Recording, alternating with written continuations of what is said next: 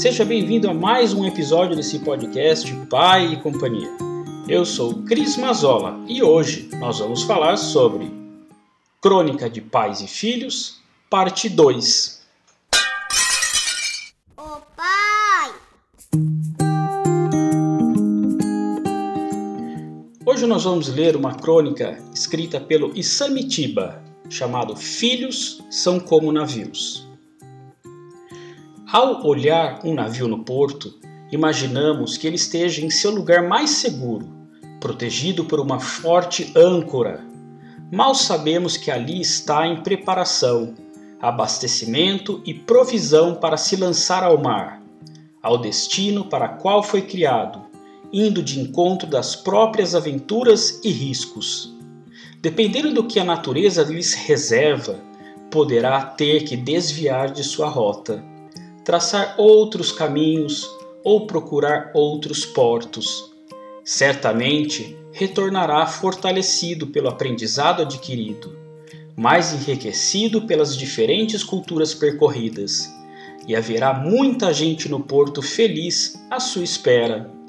Assim são os filhos, eles têm nos pais o seu porto seguro, até que se tornem independentes. Por mais segurança, sentimentos de preservação e manutenção que possam sentir junto aos seus pais, eles nasceram para singrar os mares da vida, correr seus próprios riscos e viver suas próprias aventuras. Certo que levarão consigo os exemplos dos pais, os que eles aprenderam e os conhecimentos da escola, mas a principal provisão além das materiais, estará no interior de cada um a capacidade de ser feliz. Sabemos, no entanto, que não existe felicidade pronta, algo que se guarda num esconderijo para ser doada, transmitida a alguém. O lugar mais seguro que o navio pode estar é o porto, mas ele não foi feito para permanecer ali.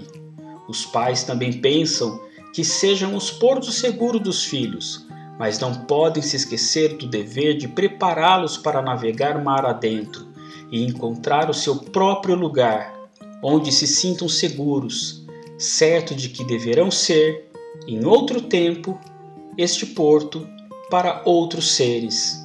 Ninguém pode traçar o destino dos filhos, mas deve estar consciente de que na bagagem deve levar valores herdados como humildade, humanidade, honestidade, disciplina, gratidão e generosidade.